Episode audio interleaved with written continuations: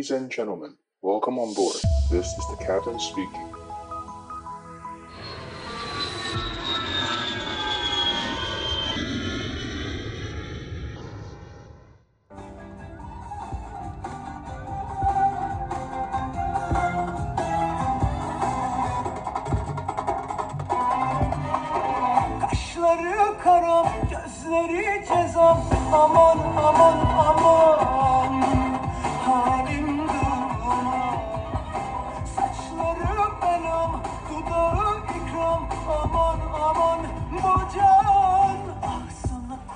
哈喽，大家好，欢迎收听机长广播，我是可乐教官。今天的录音时间是科威特时间的一月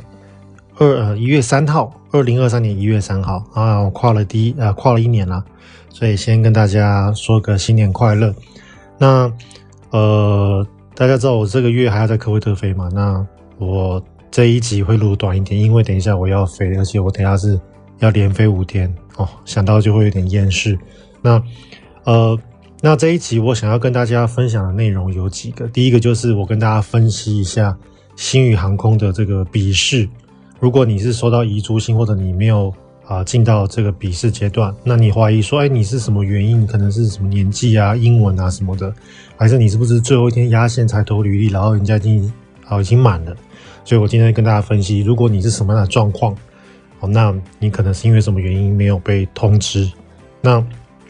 除了年纪超龄的以外，其他的都是你可以马上改善，然后你明年可以再投一次新宇。所以这个是我们第一个，就是星宇航空的战况分析。那星宇航空在一月七号就会早上跟下午各一梯考试，那这次是笔试嘛，所以希望我的听众，希望我的学生都能够呃顺利通过。那如果你是属于没有被通知的，那如果你是这个你的状况是属于可以改善的，假设是英文的部分，我等下要跟大家分析英文嘛。你如果是英文太低，那 OK，那你明年可以再投一次。那如果你是因为已经超龄，或者某些原因已经没办法考试了，确定不能考了，那也不用呃太气馁。因为我在群社群里面，我们机长广播有一个社群嘛，LINE 的社群哦，叫做大家就去搜寻机长广播，在 LINE 里面。那我们这个 LINE 的社群，我就跟大家分析过，其实星宇航空目前的飞机啊，跟华航跟长荣比起来，毕竟还是算少数，因为华航跟长荣飞机大概都是九十架左右。那他们招收的培训机师也比新宇多很多，所以新宇航空确实，呃，最近他们的新闻啊热度很高，但是其实真正收培训机师、自训机师，还有线上机师的这个大量，这个这所谓大头，其实是长龙跟华航啊。所以大家如果就算你没有被通知，或者你啊在一月七号那天你考完，然后你可能那天表现可能不好的话，也不用太气馁，因为毕竟新宇航空真的就是。很难考，因为他们的收的人很少，所以还大家还是叫以长荣跟华航为主。好，那是第一个，等一下我会跟大家分析星宇的部分。第二个就是，这次我在，呃，这次在科威特这边飞嘛，然后我就去看到几个蛮好笑的事情。第一个就是，我应该上一集跟大家形容到，就是这边的女生都，就是穆斯林女生都会戴头巾嘛。那台湾就是蛮常看到，就是啊，我们印尼的那个外劳都戴头巾，但是。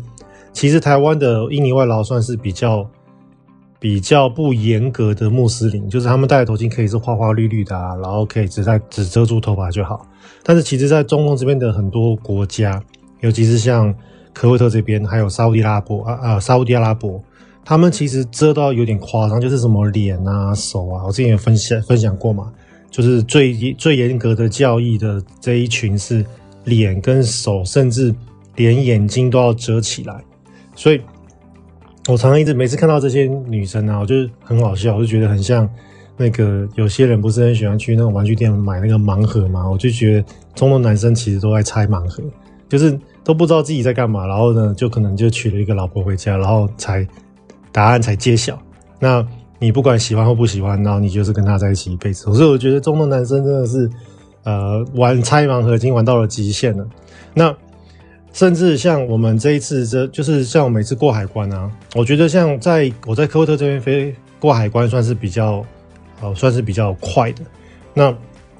他们海关查验是这样子，就是像在台湾机组查验，或者像我们在东南亚机组查验，就是你要拿护照，然后你要拿我们之前讲过嘛，就拿一个叫 GD 的一张呃文件。那 GD 的全名叫 General Declaration，它就是一个机组的一个，算是一个机组宣告书吧。好，就告诉你说我这班有哪些人是呃机组人员，包含飞行员，包含空服员，包含随机的工程师，他都把它列在上面。那我们只要是机组的人人员，我们只要拿着护照，然后呢穿着制服，然后带着公公司的这个我们叫呃 Crew ID，就是这个呃通行证哦，组员证，那就可以不用盖章就可以进到这个国家。我们进到这个国家是不用盖章，也不用。Visa 哦，不用签证。那所以像如果我们要去泰国的话，其实我们跟着自己的公司的飞机去的话是最省，因为像我们台湾人去泰国其实要落地签嘛。但是如果我是机组人员，我是不用落地签的哦。我只要这一张 GD，我只要有我的护照，他就只要刷一下护照，也不用盖章，我就可以进到泰国。那我要离境的时候呢，我就会。啊，拿我的护照，然后跟他说我当初是 GD 进来的，所以我就可以离境。所以去泰，像我们去泰国，如果是用 GD 进去的话，就是用啊当做组员进去的话，其实是可以省这个签证费。那那这是我们亚洲区，但是我后来发现，在中东这边呢，这个机组人员进出中东国家更容易的，就是连护照都不用拿出来。像我的护照已经在我的飞行下面，已经几乎这一个月半个月来飞都，他这个护照都没有见呃见过阳光啊，因为。在这边呢，你只要有这一份 GD 之后啊，然后你只要有你的这个这个公我们这个公司的这个 Crew ID 哦，就是呃机组证明，那你只要把机组证明给这个海关人员看，然后呢刷一个指纹就可以进出海关，所以就变得啊很方便，不用不用护照，你连护照都掉了，他们可能都不知道。所以在中东是这样子，然后呢，我就发现说我在进海关的时候呢，那些我刚刚讲那些呃阿拉伯的妇女们。他们不是都要遮头、遮鼻子，然后遮全身吗？他们在护照查验的时候是不用给海关人员啊、看看看看你什么样子，也就是说他们是遮着眼睛过海关的。所以他们那个护照查验那张照片呢，其实根本就是怎么讲，有点形同虚设吧。那那你会说，那如果教官，那如果真的是有什么问题的话怎么办？那其实他们是这样子，他们是。我看到的几乎百分之九十九是都直接让你过了，那偶尔一个或两个需要被查的哦，他们就会把这个女的呢带去另外一个私密的小房间，它也不是一个特别的小房间，就是一个，就是大家有没有看我们在医院不是有那种小隔间吗？那种问诊间，然后用那个帆布隔起来，就像那样子，然后就把你带进里面，然后就有个女生哦，女的那个海关人员，她就会当场把你啊面罩可能就弄，我在我现在在幻想，因为我也没看过，说老实话。那我认为就是在里面可能就是脱面罩，然后检查这样子。所以在中东过海关的女生，她们是不用脱面罩的哦，是不用知道脸长什么样子。我会觉得太神奇了吧，这样偷渡太容易了吧？那这个是其中一个。然后那天我还在飞的过程中，就是我们那天要走一个算是一个 gate 嘛，我们是一个廊桥，然后要接到，他也不是接到飞机上，他是接到那个 shuttle bus 那边去。然后就有一个老阿姨啊，就在我面前就当场。就是累残，我当场就是摔得四脚朝天，然后因为他是全身包着紧紧的那一种，然后呢，我就当下我就是第一想说，我靠，怎么会摔那么严重？然后赶快要想要扶他，然后在我扶到他之前呢，我后来想到，背不对，那既然他都全身包得这么紧，都不能让别人看到，那我还可以碰他身体吗？我这样碰他身体会不会被被抓去关？后来我就犹豫了，所以后来我就把我的手放在他的面前，放在我们这个阿姨的面前，然后我就。就用英文问他说：“你还好吗？然后要不要就是要不要要去就帮忙？”那我就看他手要不要抓我。他如果抓我，我就会去扶他。就后来他就伸伸出手来抓我的手，所以后来我就把他扶起来。那我在扶他过起来过程中，她老公也赶快赶过来。她老公本来走在很前面，赶快跑回来帮他。所以，呃，那就是一个小插曲了。所以，真的在这些国家，真的有时候会在你做一个你平常很你不用想什么，就是。我们叫啊 second thought 嘛，你不用再去想你的要不要去做这件事情的时候，你在这边可能就要想一下啊，比如说你要去扶一个人，你就要想说，哎，我可不可以扶他？会不会出什么状况？哦，所以这个在这些国家真的是呃做事情要很小心。比如说有些东西你在台湾呃是很平常的事情，可是在这些国家是违法。比如说什么？比如说哎吃猪肉啊，我们台湾大家很多。呃，料理都是猪肉嘛，比如说卤肉饭啊这些，像我爱吃的卤肉饭，在这边就是违法的东西。好，那比如说我们，如果你喜欢喝啤酒啊，你喜欢喝小酌一杯红酒啊，养生啊什么，那这些东西全部都是违法。好，那甚至像他们也是就是在呃法法律里面讲，就是同性恋也是违法。所以就是在这些国家有很多东西是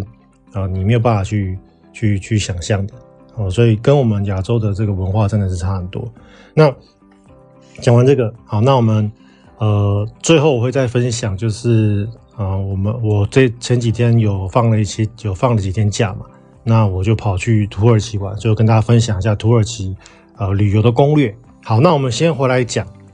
呃，我们刚刚讲的星宇航空。那这次星宇航空呢，他们呃已经都寄出通知嘛，所以如果你都没有收到，我会建议你这两天。算一月七号前，赶快去看一下你的垃圾信，因为我这几年来都一直有人以为以为自己被打枪了，结果后来你发现你在垃圾信找到信这个邮件，所以星宇航空他们会通知你，如果你你是被打枪的，他会跟你寄遗嘱信嘛，所以如果你没有收到遗嘱信，你也没有收到这个通知，最好是请你去看一下你的那个垃圾邮件信箱，有可能在垃圾邮件信箱里面，因为我历年来都有一些人是这样子，都是可能。半半年后，或者是几个月后才发现说啊靠，怎么当初星宇有通知我？好，请你不要这样子，请你务必去检查一下，要不然至少你会收到一个遗嘱信这样子。那呃，新宇航空的这个，如果你没有收到的话呢，呃，有可能是下列这些状况啦。第一个就是年纪来说，他们这一次百分之九十九的人都是三十岁以下，所以如果你超过三十岁，好，那呃。三十岁以上被通知的人非常少啊，我只能这样讲。我得到的消息是这样，就是三十岁以下是占百分之九十九。那呃，最年轻的是到二十出头岁。哦，那当当然要符合就是当完兵，呃，大学毕业跟在一月七号前能够退伍。他们是当初的规定是你在当兵的，你是在呃当兵，你是可以投履历的。但是他们这一次，如果你在一月七号前是不能够退伍的话，你是不会收到。考试通知的，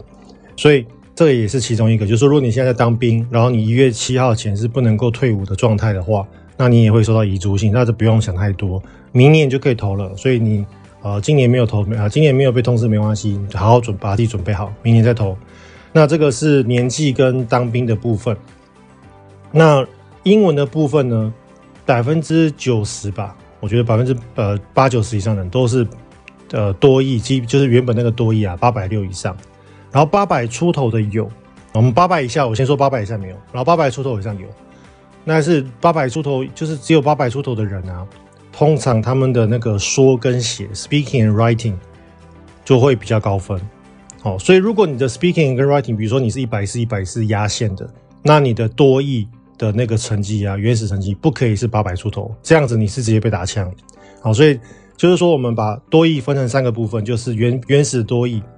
跟就是那个八九百分那个多益，然后呢，还有 speaking 跟 writing 嘛，所以我们把这三个拆开来讲。就是说，你的原始多益如果是八百六以上，那你的 speaking 跟 writing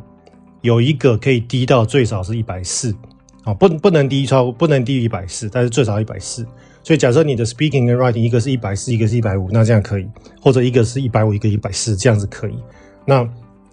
最好是能够都一百五以上哦，最多几乎是可能八九成的都是一百五以上，所以少数几个一百四，可能一百四、一百六啊，或者一百八、一百四这样子可以，好，所以这个是我跟大家讲的。所以就是说你的多益，那基本上我是给大家建议了，如果你今年是因为英文，或者今年是因为呃还没有退伍，那我会建议你把多益考好一点。然后因为这个多益是公司第一个可以认识你的成绩。好，所以我会建议多益还是要高分一点啊，就是至少要八百六、一百六、一百六。我给大家的建议是这样子，就是考新语、考长荣，我会建议八百六、八百六的一百六的一百六。哦，这个是我会建议的标准。那当然就是讲，就是刚刚讲，就是说这个一百四是偶尔还是有些人有了，但是其实他们的一百四是某一科一百四，其他另外一个都是比较高分的，所以这是给大家点价参考价值。那最后就是。我跟大家讲一下，就是说，毕竟星宇它的量体啊，它的飞机的这个量体还是跟华航跟长荣差很多嘛。因为华航跟长荣都是九十架飞机左右，星宇还是差很多。所以，嗯，如果你这一次没有收到，真的不用太啊、太怎么讲，太担心、太紧张。然后我再放个福利给大家，就是说，如果是我的忠实听众，那呃，我的忠实听众很多都是我自己的学生了。那如果你是我的忠实听众，但是还没有呃来呃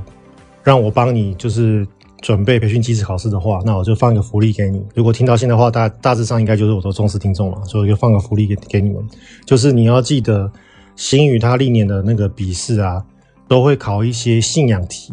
所以你要对星宇航空、对于星宇的董的董事长、对于星宇的方针、对于星宇的这些官宣，你要有所了解哦。这个是我们星宇的考试的其中一些，你可以说是送分题啦。那如果你不是这个信仰程度够高的，就是算扣分题嘛。所以这个东西他们会考信仰题，所以刚好这两天大家还有机会把星宇航空的官宣稍微看一下。我我自己的学生是很早就跟他们讲，所以他们已经应该都已经浏览过一遍。所以我这个嗯，今天的 podcast 应该是呃三号或四号上架嘛，所以大概还有两天。如果如你是我的忠实听众，跟我有缘分，那我恭喜你，把这题送给你们。好，那最后来讲我们的那个呃欧亚大陆呃三日游，应该说欧洲、亚洲、欧洲来回跑。哦，那为什么会这样讲？是因为其实土耳其这个国家，它就是在欧亚大陆中间。大家可以这这个时候，你们把你的 Google Map 打开，好，我给你们三十秒，啊，没有，不是三十秒，我给你们五秒钟。你们现在一边听，然后你一边把它啪啪啪开始缩小啊。那开车就不用不用不用做了哈。如果你是坐火车啊，你坐捷运，你现在把你的 Google Map 打开，然后呢，你刷你的这个地图，刷到土耳其，然后你就看，你先找到伊斯坦堡。你可以直接搜寻伊斯坦堡，然后你就放大。那伊斯坦堡这个位置啊，它就是在欧亚大陆的这一条，呃，你可以说是海峡吧，哦，是一个海，它就是在这个海的两两边。所以伊斯坦堡其实就是在这个这个欧亚大陆的这个交界处。所以呢，呃，伊斯坦堡的旧城区它是在欧洲大陆这一块，就在左边这一块。那新的伊斯坦堡是在，就是比较先进的城市是在右边这一块，那中间就是有很多海底隧道跟呃呃就是公路大桥把它连起来这样子。那所以我们飞到了伊斯坦堡这个国家，呃，飞到伊斯坦堡这个机场啊，就它是在属于新大陆这一块，就是呃欧欧洲大陆这一块。那那个时候我就是从我们科威特这边飞到呃伊斯坦堡机场，哦，新机场。那我觉得还盖得还不错，我们很壮观，非常壮观的一个机场。然后我就。呃，入境嘛，那我们台湾人去土耳其呢，非常非常的方便。呃，他是在线上申请 visa，然后他那个 visa 是秒秒读哦，真的就是秒读。你在线上填好土耳其 visa 之后呢，你就传输，按出传送，呃，送出，然后他马上就秒回传到你的信箱里面，然后就是你的那个电子签证。然后你只要把这张纸列印出来，跟着你的护照，你就可以到土耳其游玩，都完全是免费的。所以大家记得，如果你要去土耳其的话，你不要被 Google Search 导到奇怪的网站，他要跟你收费，你是不用钱的哦。我们台湾人去土耳其是不用钱的，签证是不用钱。所以你要记得你的网站会是呃什么什么点 gr 点 tr 吧？哦，土耳其的 Turkish 嘛 tr。哦，所以是是国是一个 go 还是这是 gov 点 tr 还是什么？反正它是一个国家的呃官方单位的网站哦，是土耳其的。网址结尾的，好，不是什么 dot .com 大啊，不是什么 dot .com 结尾的，哈，不是什么 dot .com 大 .tr 结尾，不是，它是一个呃政府单位的网站结尾的。那所以你在去，你只要去对了网站，土耳其的那个政府的官网，然后呢，你申请完，它是秒秒回传，而且是完全免费的。这这是第一个。所以任何网站如果跟你要信用卡资料，那就是不要填，好，那都是错误的讯息，错误的网站。所以第一个就是他们，你的你可以在很临时决定说要去土耳其，像我这次就是临时知道我们公司呃有缩减航班，然后我有三天是算是休假啊，因为我们平常在我现在在这边是没有休假的，都是待命啊，算是待命。那所以是不能乱跑的，公司是希希望你在饭店休息，但是你不可以乱跑。那呃，但是因为我们那几天是航班是很少，然后我就诶刚好有三天就去土去土耳其一下，所以我是。临时决定的，然后我就刷了机票，诶，看到我们从科威特飞土耳其，然后来回才一万多块台币嘛，那我就直接去了。那那去了之后，我就按照 SOP 嘛，就是第一个你要呃确认好你的签证，那签证我刚刚跟大家讲了，不用钱。那第二个就是护照，护照就带好就好。然后第三个就是我入境了之后我要怎么旅游，所以我稍微 Google 了一下，诶，我发我发现土耳其的这个景点、啊，都距离靠北远，真的是超远。后来我真的开，我真的是开不到。所以我本来要去的三个景点，后来只去了一个，因为真的是太远了，开不到。那所以跟大家讲，建议就是说，土耳其啊，很适合自驾游，很适合开车。为什么？因为土耳其的景点真的太远了，真的是天开到天荒天荒地老。那这么远的距离啊，那以前的话可能都是你跟团搭搭大巴车啊。如果你是自助型搭大巴车也可以，那也有人搭国内线。但是搭国内线，你到了当地，你的那个旅，你的那个到当地的交通，比如说你要搭公车啊，搭大巴也是很麻烦。所以后来我就决定要找租车。哦，所以我就我的基调就定了嘛，我要自驾游。那我要租车，就想说，哎，先去找土耳其可不可以用台湾的驾照？就就后来去呃交通部的那个网站，呃不是交通部啊，是公路总局的网站，他们就有详细说明嘛。其实其中就土耳其就是可以，所以我土耳其就知道确定我们的带了带了我们的国际驾照加台湾驾照就可以，所以我就带了，然后我就开始上租车网站租车，呃订了租车，所以机票先订嘛，啊先申请签证，签证确定下来了就订机票。机票订了之后，就先订车子。那车子我就订了。那这次车子我出了一个大包，也不是大包了，就白费，就是多花一千块台币了，就是学到个教训。我等下再跟大家讲。那我就把车子订好了，然后我就最后就订了饭店。那饭店我就先订了第一晚的这个伊斯坦堡，然后第二晚我就直接把我自己拉到我很想去看的一个景点哦，叫做棉堡，它是一个。算是一个温泉景区，然后很特别，很像就是它是一个白色的世界，白色的一个呃温泉水的一个山半山腰，然后你可以在呃可以在五六度的低温把你的脚把你的脚脱起来，然后可以泡在温泉里面很舒服，然后可以拍照很漂亮，然后那边也是一个呃希腊时代的古迹啊，所以真的是蛮漂亮的地方，去了觉得蛮值得，所以去后来去棉堡，然后我本来还想要去搭那个。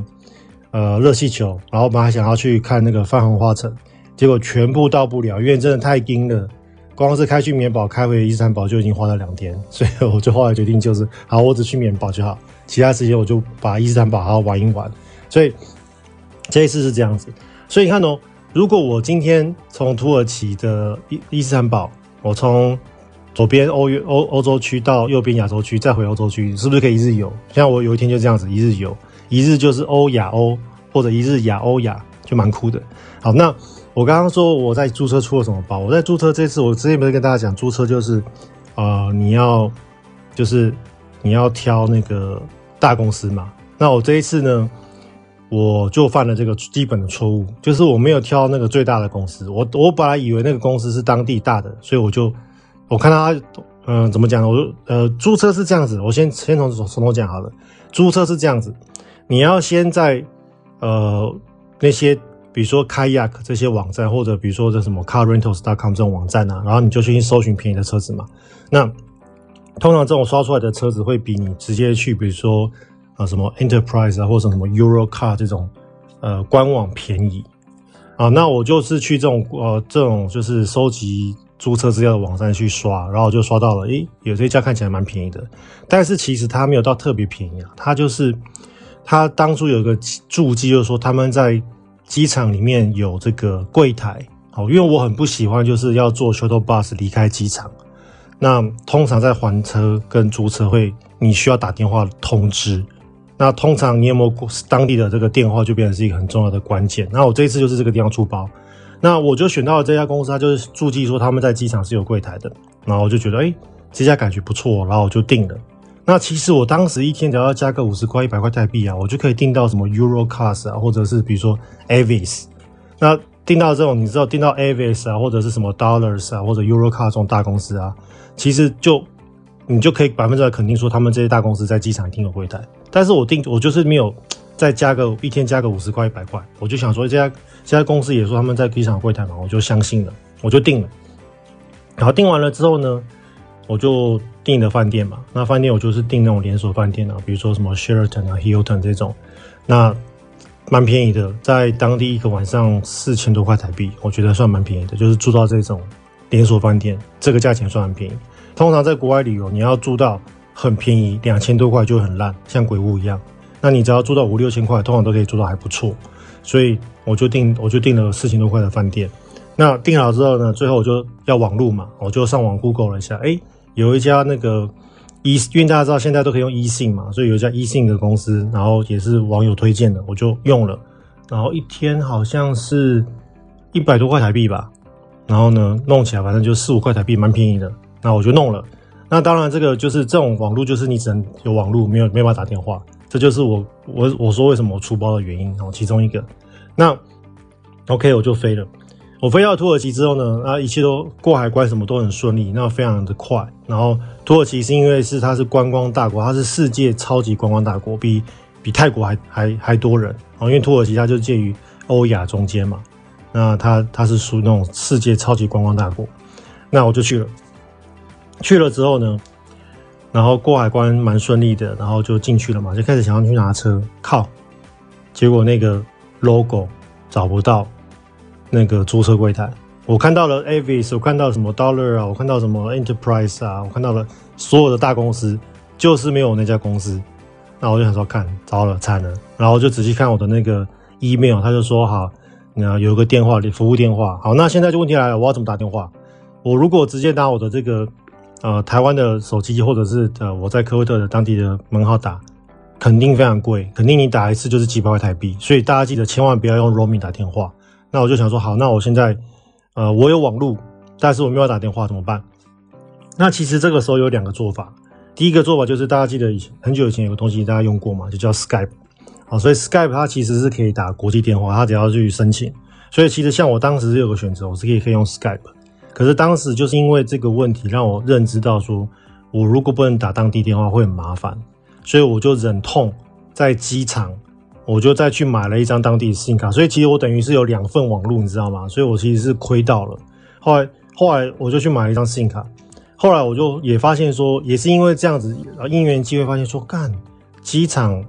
是合法抢劫，就是在土耳其机场是合法的抢劫，合法的 A 旅客钱。好，怎么说呢？第一个就是网电话。就其实，因为在市区申请电话卡，就是可以打电话电话卡，你可能只要台币四五百块，可是，在机场就要一千块台币，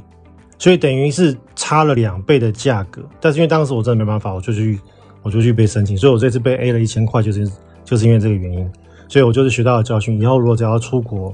呃，尽量都是要能够，第一个就是要申请的卡片要能够打当地电话，第二个就是最好要能够选择像 Avis 啊，像 Hertz。像呃 Enterprise 或像 Eurocar 这种大公司，好像欧洲就是选 Eurocar 嘛，或 Enterprise，在美国就是 Avis、Hertz 这种大公司会比较不会出包。好，这个是我这次的学到的教训。那所以后来就跑回去买了电话卡，然后呢，电话卡启动了之后呢，已经白白浪费一千块了嘛，就打给那个租车公司。好，那个租车刚才公司才跟我说，哦，我们 logo 换了，我们现在是叫什么名字？干，然后我就跑回去一次。好，所以反正 anyway 后来还是把车子签到了，然后是一台还不错的手牌车哦，因为在欧洲，在欧洲记得只要在欧洲你会开手牌车，手牌车绝对是最便宜的。然后我记得我一天租好像才嗯五六百块台币吧，呃就很便宜。基本上欧洲租车大概就是一千块以下，那所以还还可以。那好，所以这是租车的小插曲，所以大家记得以后租车要选大公司，然后尽量那个电话卡能够。呃，选能够打电话的，好，这是这是一个。那后来，但是后来，当我后来这个能够打电话的功能好像没用到，所以其实这个真的是见仁见智了。好，那回到我刚刚讲的，就是为什么土耳其机场是叫合法抢劫呢？因为土耳其机场啊，超夸张，那个汇率啊，哦，大家记得去土耳其千万不要在土耳其机场换钱，超扯。我之前不是讲曼谷旅游的时候有讲过吗？就是我们在曼谷机场换少部分的钱就好，因为曼谷机场汇率不好嘛。但是我跟你讲，如果你看过土耳其机场，你就会觉得曼谷机场那个根本就是佛心价，真的太夸张了。土耳其机场的这个换这个土耳其里拉，你的损失哦，呃，我这样讲好了，如果你换一百块美金，因为大家对美金比较概念嘛，如果你换一百块美金哦的钱。换到的里拉，你等值只能够换回台币呢，只能换到两千四百块台币。那现在美金多少？现在美金是三千多块哦，是三千一左右。一百块美金是三千一左右，他只给你两千四。所以这个这个中间七百块就是这个这一个在土在土耳其机场换钱的汇汇损，这个太夸张了吧？我觉得这个根本就是，我觉得这个算诈欺吧。这个我觉得这个土耳其政府能够允许这些汇兑公司在机场里面设立柜台，然后呢给你这样的汇率，我觉得根本就是诈欺吧。那当下一看到，觉得看这个数字怪怪的，所以那为什么我当时会需要换钱？是因为我本来想要换成换当地的里拉的零钱，然后我想要打公用电话。然后我想要打公用电话给租车公司，这样子我就不用再买一张一千块的 SIM 卡。就后来一看到这个会员卡，说干，那我不要。所以后来宁可去买一张 SIM 卡，原因是这样子。所以反正总的来说，就是在土耳其的机场里面，你不要消做任何的消费哦，连汉堡都很贵，连汉堡都是外面的两倍价格。所以真的太夸张了，我觉得这个真的是我这辈子看过最夸张的机场。所以那个新的伊斯坦堡机场 IST 机场非常的漂亮，非常的豪华。然后呢，但是它的交通还不不是很方便，它到机场不方便，一定要坐计程车，或者你要租车。然后呢，它的这个汇兑是诈欺，然后那个呃换 SIM 卡是诈欺，好合法诈欺。所以记得就是你在机场不要做任何消费。那你就说，哎，教官，那我如果在我在土耳其要需要钱怎么办？那我可以给你两个建议啦。第一个就是。呃，我之前有讲过嘛，就是我们台湾的有一些信用卡或者是提款卡，像我自己是兆丰银行提款卡，提款卡，它大家记不记得我们兆丰我们那个提款卡不是有一个黑色磁条吗？然后是可以设定一个四位数密码嘛？所以当初你在申拿到这张卡的时候，你是要先去申请一个四位数密码，然后你再用这个四位数密码再去设定一个六位数的或六到八位数的 IC 卡的密码。然后我们是在台湾领钱，是用这个六到八位数的密码 IC 卡密码领钱嘛？那我们在国外领钱是不能够用 I 用不能用 IC 卡密码领钱，你要用这个当初这个磁条的四呃四位数密码。所以你们如果忘记的话，你在出国前你要回去重新回去你的那个，比如说我像我是兆丰，那我这张卡我就要回去兆丰银行的呃 ATM，你就可以重新确认好你的这个磁条密码，看是不是你设定当初这个密码。你就可以利用这个磁条四位数密码在土耳其机场领钱，好，那你不要领太多，哦，就是可能领够用就好。那因为在土耳其大部分的消费都是可以刷卡，然后我这一次在土耳其刷卡的那个汇兑非常漂亮。我呃这一次我自己算了一下里拉，就是我因为我用那个苹果的 APP 嘛，然后我就用里拉跟台币直接互换，然后我就看我的刷卡损失，其实才损失一趴多而已。就是等于就是信用卡呃 Visa 或 Master 的这个呃服务费，所以它的损失非常低的。那所以我现在在科威特啊，我当初换的这个科威特钱我就比较少用现金，我就很少用，我只有大公司会用到。我平常在吃饭的时候都是直接刷卡，然后科威特钱甚至因为那个可能台币跟科威特币的这个互相的汇兑涨势嘛，我觉得这个算起来还比那个。就是怎么讲，就是那个一趴多，有时候还被吃掉，就是因为被汇兑赚回来了，所以你几乎是没有损失任何的钱。所以我会建议大家，就是在出国，你出门在外，在国外，呃，相信我，刷卡绝对是损失最少哦，刷卡绝对是你损失最少，除非你是去美国哦，美国的话，台湾台币跟美金的互换在台湾算是损失比较少，所以你在你去美国损失会会比较少。那你如果是在去其他国家，比如说去东南亚国家，哦，去，尤其是像去欧洲国家，因为欧洲基本基本上都可以刷卡嘛，我会强烈建议你刷卡就好，这样你的钱也不用换这么多。那当然，如果你在来土耳其之前，在台湾可以换少许土耳其币，是可以试试看。你不过你可以建议查一下汇率啦，因为台湾换土耳其币的汇率，里拉汇率应该不会太好，所以这个是我跟大家的分享，就是我这次去土耳其。那这次去土耳其我还。开车坐了这个，嗯，叫什么渡轮，好，所以那时候好笑。那时候我就是去呃棉堡啊，棉堡在靠我们亚洲区这边，在开从伊斯坦堡开到棉堡要开八个小时。那我就开到棉堡，然后去泡温泉、泡脚，然后就照相。玩玩完之后呢，我就要回去呃伊斯坦堡嘛。那我再回去前啊，我就想说我不想开那么远，我就想那我搭渡轮好了，我就把车开去那个靠亚洲区的那个渡轮的这个渡轮口。然后呢，这个我就开过去说，哎，那你们的有没有到伊斯坦堡这边的这个船票啊？他说有啊，请问你是要去欧洲还是去亚洲？我就觉得他问这句超酷的。他说你要去欧洲还是去亚洲？然 后我就说，呃，我去亚洲就好哦，因为我还要再去另外一个地方玩，所以我就说我去亚洲就好，要不然我其实可以直接坐船到欧洲去，那欧洲区就会离那个机场非常的近，所以我当下我就觉得哇，这个船卖票这个售票点的这个大哥，他直接问我说，嗯，有啊有啊有啊，哦，最近那一张是十二点到亚洲区，然后呢几点钟到欧洲区，我就觉得他这样问超级酷，所以那天我就是坐船，然后就反正就就觉得还蛮好玩的，所以这个就是跟大家分享，就是去土耳其的一些呃。小小背包，那我觉得就是记得就是，嗯、在土耳其租车会比较方便，因为它好几个景点都在非常远的远非常远的地方。那我因为我个人是不喜欢去参加旅游团啊，我不喜欢被强迫消费，我不喜欢每天就是早上六点起床上车尿尿下车呃上车睡觉下车尿尿，我不喜欢这样子，所以我就是自己玩。那土耳其的那个高速公路建设还蛮发达的，而且他们都是 ETC，所以你就是他们很酷哦，他们就是 ETC。他们跟台湾一样 ETC 嘛，那他们是有栅栏的，所以你要按按按钮，或者你要直接慢慢开过去。那开过去之后，他就他就绿灯或者是栅栏就起来，你就继续过。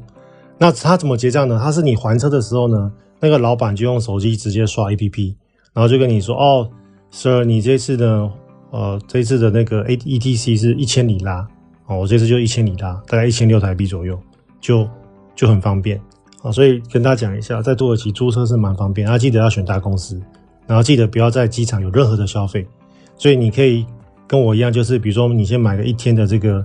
呃漫游卡、漫游网路卡，然后呢，你到了市区之后呢，再去买当地的信卡也可以，或者你就是拼一下，都不要有任何的当地门号，就完全用网路，然后你可能弄一个 Skype 哦做备用，如果需要的话可以打国际电话，记得千万不要打 Roaming，Roaming 真太贵了。哦，roaming 打一次的话都几百块台币，千万不要打啊！这个是给大家的小建议。好了，那记得就是最后提醒，一月七号要去考新语嘛，那就是、呃，好好准备，然后信仰题一定要准备。那如果没有被通知下一步的考试，也不要太气馁。我刚刚讲过嘛，就是我们新语的这个收的人真的很少，还是以就是长荣跟华航为主。那我在我的社群里面有呃。就是有跟大家宣传那个我们的那个卡达航空的这个考试嘛，所以如果你听到最后一个这个时候的人，就是我的超级忠实听众嘛，所以我跟大家讲一下，就是如果你有这个预算哦，卡达航空的这个培训机师他们是要自己花钱的，他们自费是十五点五万美元哦，差不多诶，这样多少台币啊？十五点五万，差五百万以下嘛，四百四百五四百八左右，所以五百万以下的这个自付额，但是。他就等于是保障，就是怎么保障就业了，这是真正的保障就业。所以如果你有这个预算想要去自训哦，那千万不要直接去自训哦。我在我的社群，在我的 LINE 社群有有劝过一个爸爸吧，不要不要不要害自己小孩，不要把你自己小孩送去自训。你一定要先考完长荣、华航、新宇、台湾虎航这些所有的台湾公司，考不上之后呢，才考虑说，如果我还想真的想要飞，我想要自己花钱。那我觉得卡达航空也是一个非常好的选择。卡达航空他们的培训机师的制度啊，它是开放给全世界的，就是各国的人去考的。他们分两种啦，一个就是免费的，免费的就是限卡达人或者卡达的妈妈哦。那为什么会卡达跟卡达妈妈？其实这个就是跟他们的国籍的这个哦，你要怎么样归，就是拿到他们的国籍有关。像我们台湾人是属人主义嘛，所以你只要是爸爸或妈妈是台湾人都可以归入台湾国籍。那像美国是属地主义嘛，所以我们台湾人不是有些人会去美国生小孩吗？那你生了小孩之后，你再因为是美国是属地主义嘛，所以你在美国生就是美国人。那你的爸爸妈妈又是台湾人，所以你又有台湾国籍。所以每一个国家的你那规划的这个呃怎么讲流程还是规定不一样哦，所以看你要是属人还是属地。那像中东国家是属人主义，但是他们是爸爸主义哦，就是说你必须是。啊，你的爸爸是科威特人才可以是科威特人，或者你的爸爸是卡达人才可以是卡达人，所以妈妈是卡达人是没有用的哦。所以，但是像那个卡达航空，他们就是就是他们有明文规定嘛，就是你是卡达国籍或者你的妈妈是卡达人，你都可以考免费的培训机师，卡达的培训机师。那如果你是台湾人或者你是其他国家人，那你就是自费的培训机师。那这个自费培训机师呢，呃，我们台湾人有人考上。然后他英文不错，他英文就是属于一种可以流利沟通的程度，所以大家就是说，如果你的英文还不错，大概多一我用多益来说啦，多益比较大家都考过嘛，比较简单浅显易懂。大家可能多益就是九百三到九百六以上，然后呢，说起轻而易举，你可以到一百六以上哦，这样的程度你去考卡达航空应该就蛮容易考上的。那考上之后呢，他们就会呃先让你在卡达待三个月啊，然后呢让把你送去纽西兰待十八个月做训练。你在学飞的过程，你也会学呃学科。那你在那边毕业之后，你是可以拿到那个啊、大学毕业证书、大专毕业证书了，应该这样讲。那那所以这个是目前卡达他们有的培训计划，相关的网呃相关的讯息可以去我的那个机长广播的社群，大家在 Line 的这个首页里面，你就搜寻机长广播，然后就有啊、我们的社群，你就可以加入。我在上面都有 po 一些资讯跟文章。那或者你在 Google 直接搜寻啊卡达哦，就是 Qatar，Q A T A R L Airways，然后。啊，self-sponsored MPO 哦，就是我们叫 self-sponsor，就是自己付钱的 MPO，就有相关的网址，然后你就可以去看。那他们这一次的招收好像是到一月十五号会关，但是一月十五号他们这个关了之后会不会直接延，就是一再跳出下一个，我不知道。所以如果你的已经有符合相关的考试的这个呃资格，然后你也有那个雅思的分数，然后你也觉得说这个。四百五到五百万是家人已经帮你准备好了，那你就可以去投出一个履历哦，在一月十五号之前投出履历。那呃，他这个付钱啊，大概是分一年多就要把这个十五点五万美金付完，所以这个钱啊，虽然说是可以分五期付，但是其实一年多就要付完，所以也不算是分期啦，因为你要能够在一年多拿出四五百万，基本上这个钱就是要准备好哦，所以这个是。跟大家讲一下，就多一个选择。那卡达卡达航空，大家不要觉得说，哎、好像不熟悉。其实卡达航空非常的大，超级大。航空卡达卡达航空多大呢？长荣加华航加星宇的飞机比卡达还少。好，全台湾的飞机加起来好像都比卡达少。所以这个就是人家多大。哦，所以跟大家讲一下，卡达是一个非常大的公司。那他们如果考上了他们的这个自费培训机师，他们的呃完训率。大概是九十五趴哦，比台湾的长隆跟华航高，它完训率非常高。然后呢，你完训了之后呢，他们会给你一个那个五年的一个副驾驶合约。